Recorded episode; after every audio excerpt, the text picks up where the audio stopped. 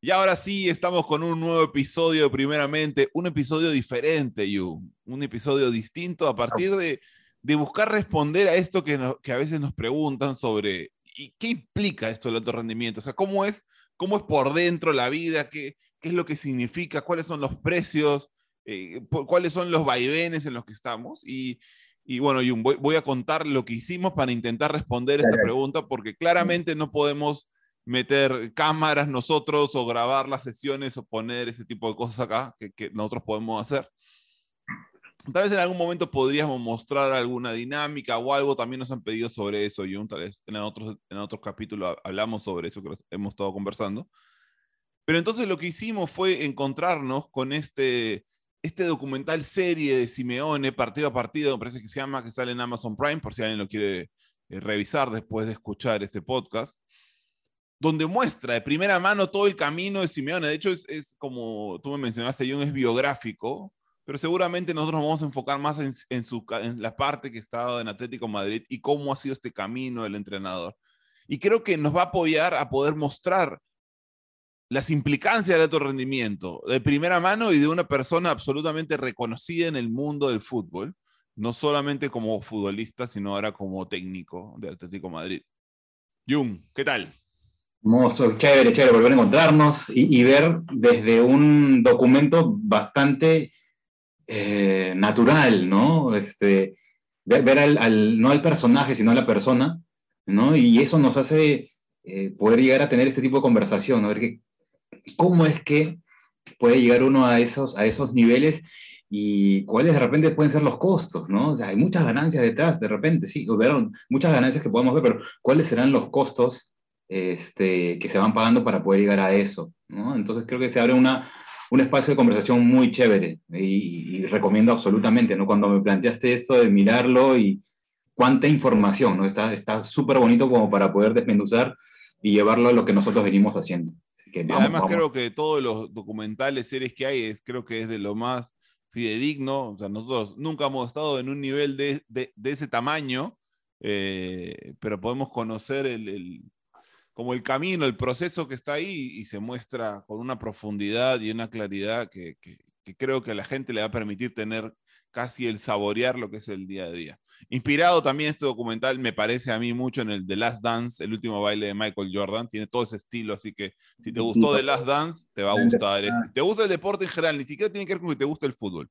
Pero bueno, no, no, no estamos acá solamente para hacerle promoción, porque le vamos a hacer promoción a, esta, a este documental serie, sino para hablar de, de lo que hemos visto. Y, y entonces, ¿qué, ¿qué, sería algo que te gustaría que destaquemos primero y que tiene que ver con lo que nosotros trabajamos y lo que nos gusta reforzar en, las demás personas, que es todo el tema del trabajo mental emocional? Mira, algo de lo que a mí me llamó la atención al principio, nada más, uno de los primeros capítulos, no sé si fue el primero o el segundo, pero un, una frase que impacta, ¿no? Que impacta y tal vez eso ya habla mucho de cómo es que Simeone ve la vida, ¿no? Ya ni te digo el tema del deporte, pero sí ve la vida y a partir de eso diseña toda su carrera, que es eh, el, el, el, esfuerzo no se negocia. Tremenda ¿no? frase. ¿eh? Tremenda frase, súper potente y lo ves en sus actitudes, lo ves en sus acciones, lo ves en sus equipos, lo ves en, en el desarrollo, ¿no? Eso es lo que me llamó muchísimo la atención y, ok, suena como vamos para adelante todo, pero aguanta, ¿qué es lo que está dejando de, de, de, no negociar, ¿no? De, haber, de darte una chance para, ¿no? Y, y otra, eh, otra vez, por algo, por algo, la gente cuando la gente va a escuchar esto, cuando está escuchando la gente esto, es que ya esto, esto está editado, trabajado y este, este episodio ya tiene título. Y cuando conversábamos, creíamos que este va a ser el título seguramente del episodio, el esfuerzo no se negocia.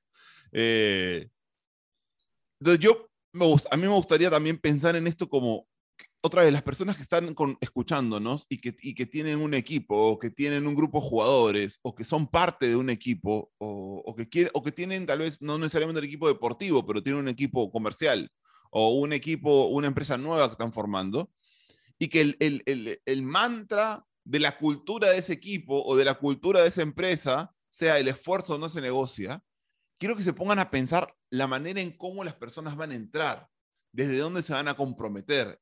Es decir, porque creo que eso es lo, una de las cosas que se genera con el tema mental, que me permite a mí entrar en un estado emocional de desempeño. Y si yo pongo eso como nuestro, nuestro mantra, y un, el esfuerzo no se negocia, y yo vivo eso, o yo como técnico me ocupo de que eso sea la forma en cómo viven mis jugadores, algo va a pasar. Y van a ir caminando hacia un lugar que yo deseo que caminen. Aquí lo, lo importante, lo fundamental es primero la, cómo trabajas tu coherencia, ¿no? Mm. Porque, ok, el, el, a ver, el mantra, el título, la frase que tú quieras utilizar, necesita, necesita ir acompañado con hechos que sustenten eso. Entonces, creo que el, el documental nos muestra eso también, ¿no? Cómo él eh, ha venido desarrollándose para hacer eso, ¿no? No solamente es la frase, ser realmente esfuerzo constante, ¿no? Este, y que puede inspirar desde ahí hacia los demás miembros de sus equipos. Claro, no es un título que está puesto en la entrada del club donde sale el esfuerzo, no se negocia y luego tú ves y no hay esfuerzo de, no hay esfuerzo de la gente o las personas están esperando cosas para recién esforzarse o el compromiso está, siempre se negocia. Entonces, por ejemplo, una de las, una de las cosas que también sale en, en, el, en este documental, que, que, puedo hilar con lo que estamos hablando, de esto del 100% competitivo, y, y, y, que creo que me parece que lo decía el niño Torres, y, y cómo cuando tú ves a tu entrenador de esta manera, vivir de esta manera o entregarse de esta manera, tú lo sigues.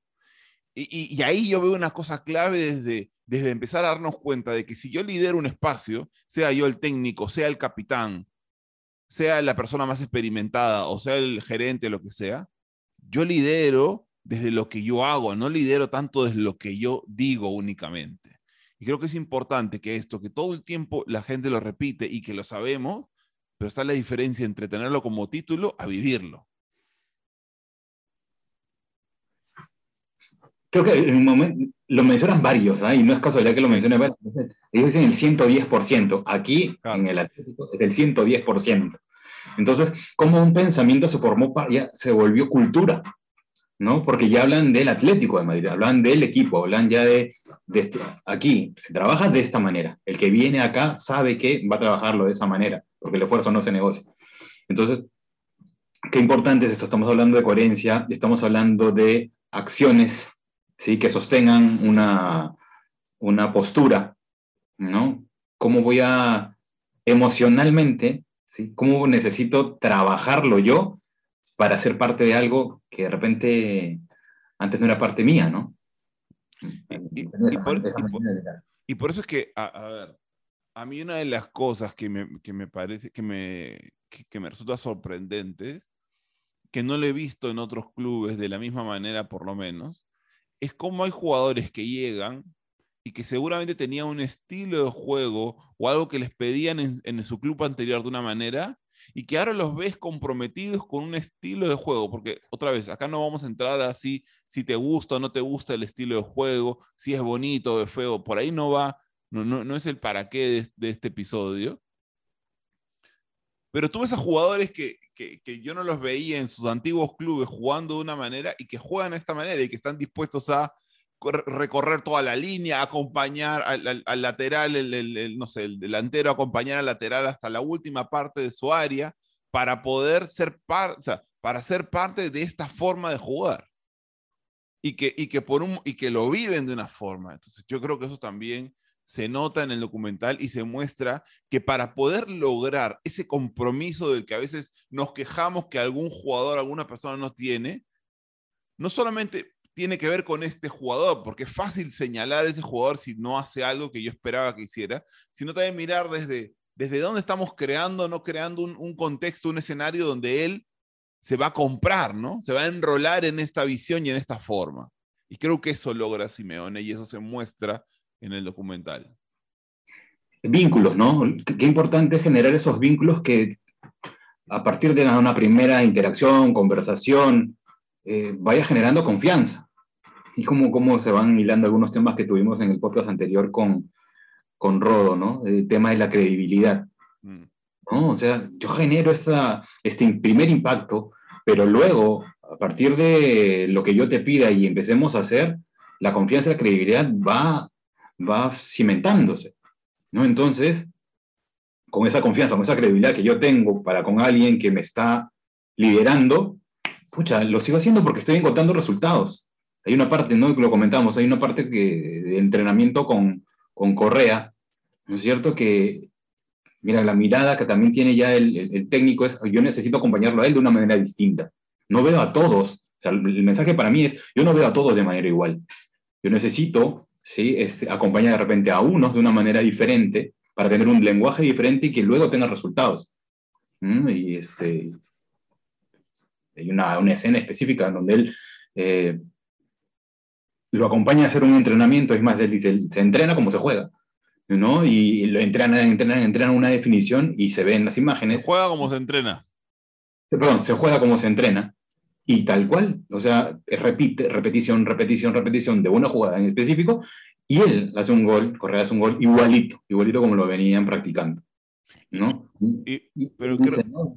él necesita de una manera diferente, a él necesito arropar, necesito abrazarlo, algo así él dice, ¿no? Y, creo que, y mira, y eso que yo, yo veía para, para este episodio, yo veía incluso y he encontrado a otros, otros podcasts donde sale Tripier, donde salen jugadores que ya no están y donde hablan exactamente de eso, ¿no? Y, imagínate, jugadores que, que están hablando, no sé, incluso para en otros idiomas, en sus propios países, y hablan sobre cómo ellos han visto el documental. Qué loco. ¿no? Y, y, hablan sobre esto, lo de Correa, por ejemplo, que tú estás mencionando, porque creo que creo que también es importante notar que, que no estamos hablando como si, como si Simeone no tuviera derrotas o como si vivir desde el mantra que ha planteado, porque no estamos diciendo que sea el correcto, sino que él pone este mantra, pone esta forma de vivir y él vive coherente con eso. Creo que la clave es la coherencia, no necesariamente que ese es el mensaje correcto o no. Eso ya tendrá que ver con cada institución y con cada mentalidad o con cada forma de ver la, eh, el, la vida, ¿no? Pero creo que también es importante cómo sostiene incluso esto en la derrota, cómo él no, no negocia con, con quién es y, y, y, la manera en cómo acompaña, dado los vínculos en la derrota, porque esto que tú decías de, de, de, Correa, de Ángel Correa, tenía que ver con en algún momento cómo se perdió un gol, ¿no? Cómo, cómo falló en una jugada que incluso, otra vez, yo mirando los episodios de otros jugadores, ellos mencionan que él debería haber hecho ese gol, ¿no? O sea, lo, él, lo debería haber hecho, pero no lo hizo. Y cómo lo acompañó Simeone para ellos fue un ejemplo, y lo que se ve en el documental es un ejemplo de cómo él acompañaba. Y lo otro que, y lo otro que me parecía, perdón que, que me alargue, es, es, esto de cómo él acompaña también a los jugadores que están, y esto lo decía Tripiar, no, no creo que no salía en el documental, la manera en cómo él acompaña a los suplentes o a los que no jugaron. Porque a veces nosotros hemos visto en algunos clubes cómo a veces se les pone de lado, no se les genera el mismo compromiso, se le da absoluta prioridad solamente a los que van a jugar. Eh, y, y, la importancia de cómo ellos se sienten que tienen compromiso, los jugadores que no, que no están jugando que no, o que no tuvieron eh, minutos en el partido anterior, cómo sienten el compromiso de el primer técnico a estar con ellos.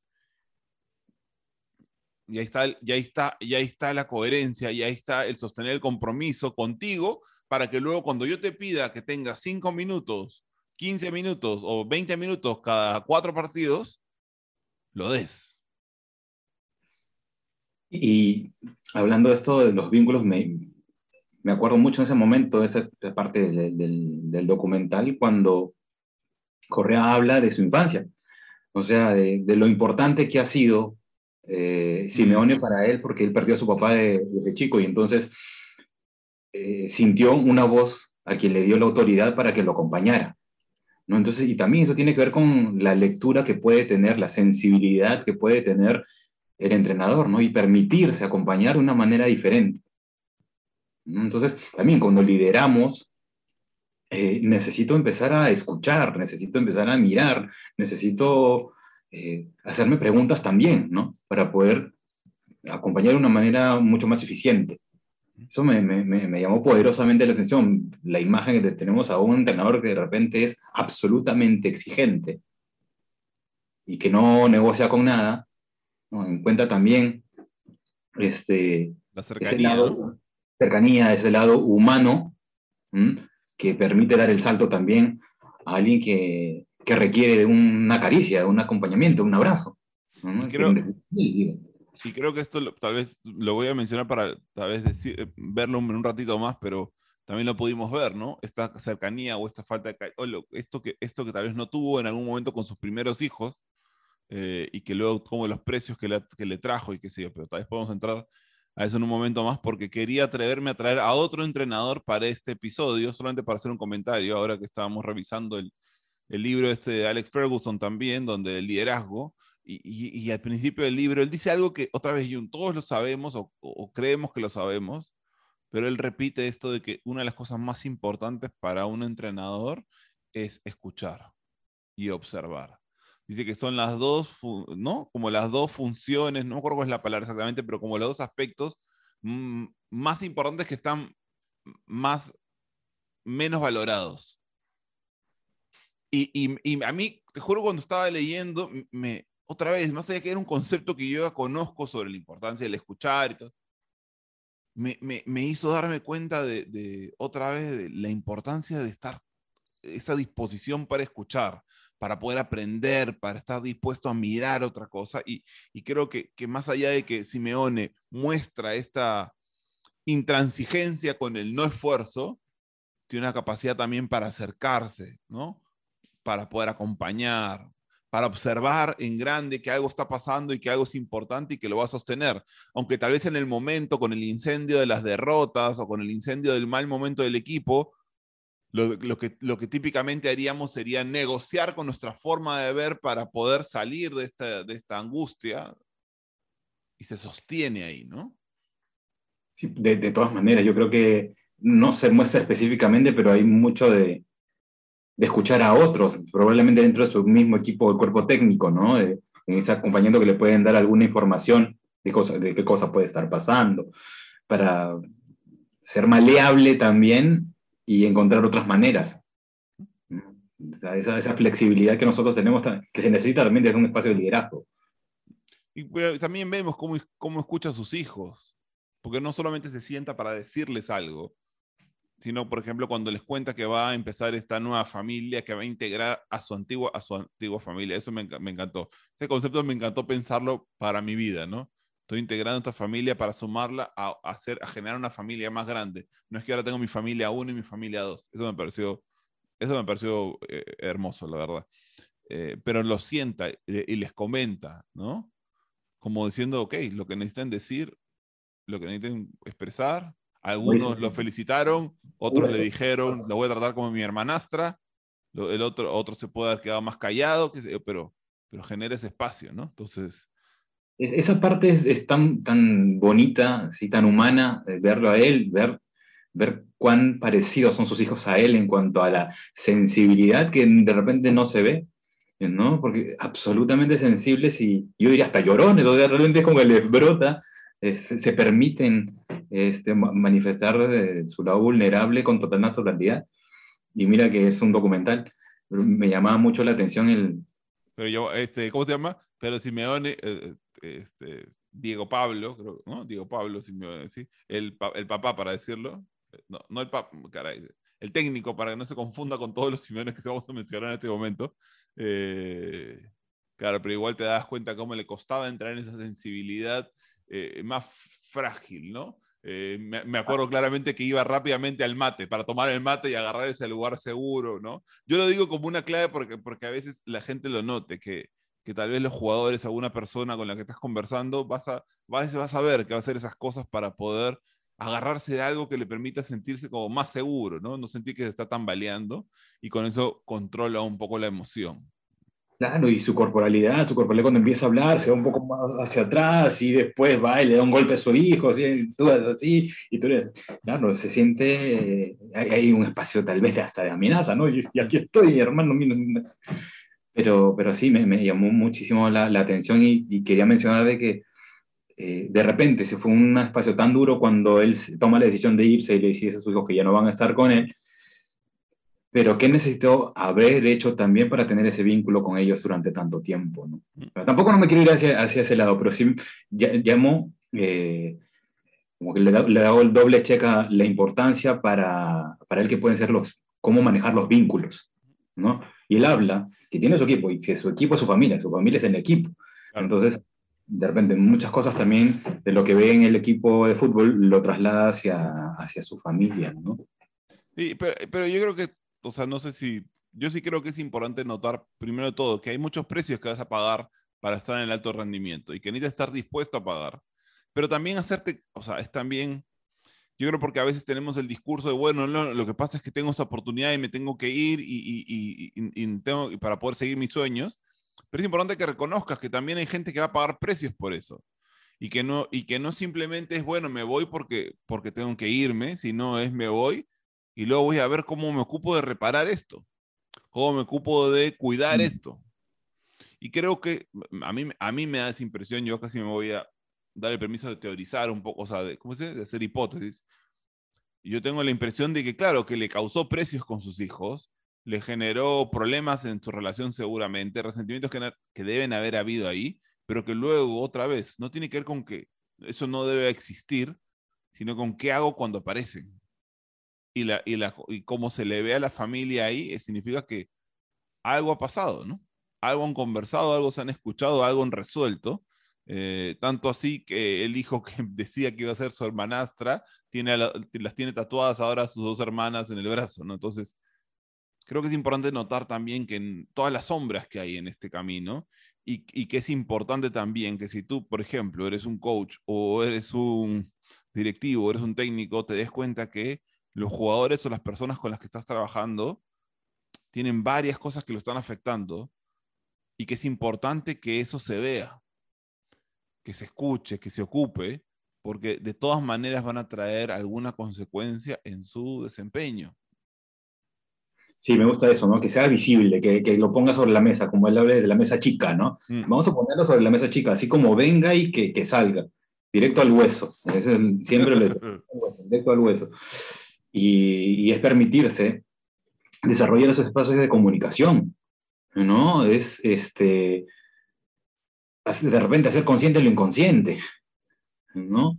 ¿Y por qué traigo esto? Por el tema de la comunicación, porque hay un momento en donde él menciona, y, lo llevo ya más a lo que nosotros hacemos, que él dice, este, yo siempre creí, ¿no? Yo creí, yo siempre creí, y en algún momento también él, habla sobre, aquí lo tengo apuntado, él dice, eh, lo peligroso son los pensamientos, ¿sí? no los rivales. ¿sí? Lo peligroso son los pensamientos, no los, no los rivales la cabeza te puede ganar.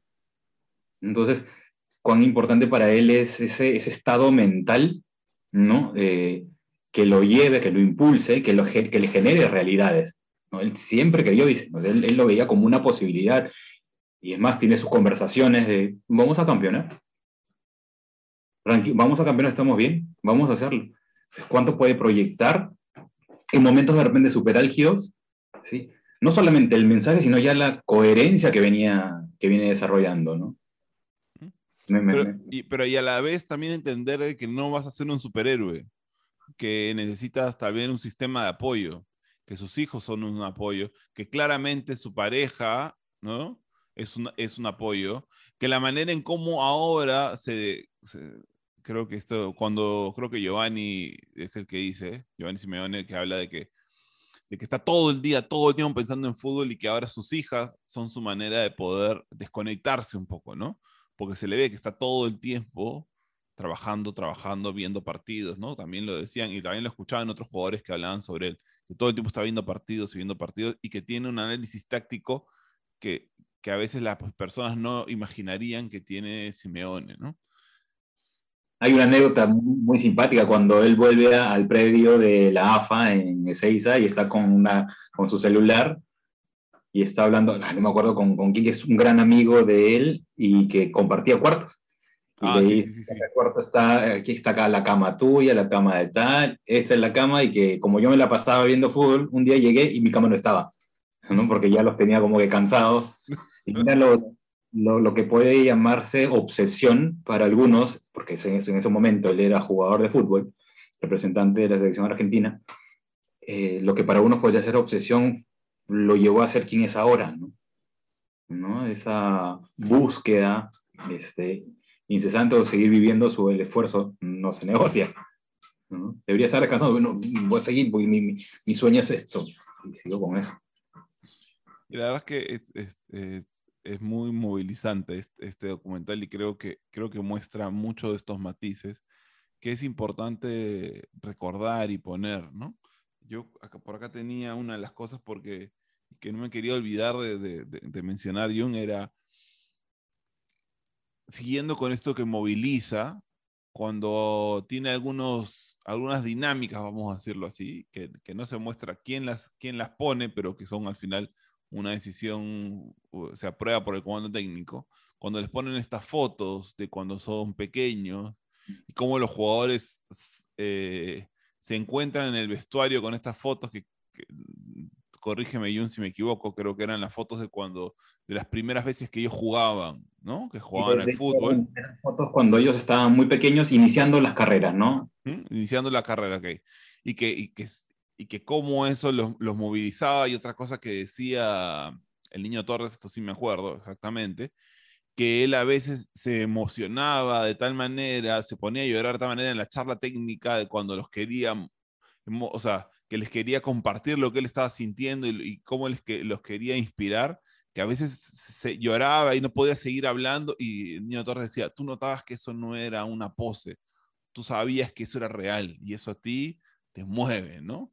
Eh, y creo que otra vez, usar la emoción, pero de una manera genuina, porque la gente se conecte con algo que los inspire, que los, que los permita reenfocarse en de dónde vienen y, y, para qué estaban en ese lugar, eh, creo que son ejemplos claros de, formas también de usar lo mental emocional de una manera efectiva.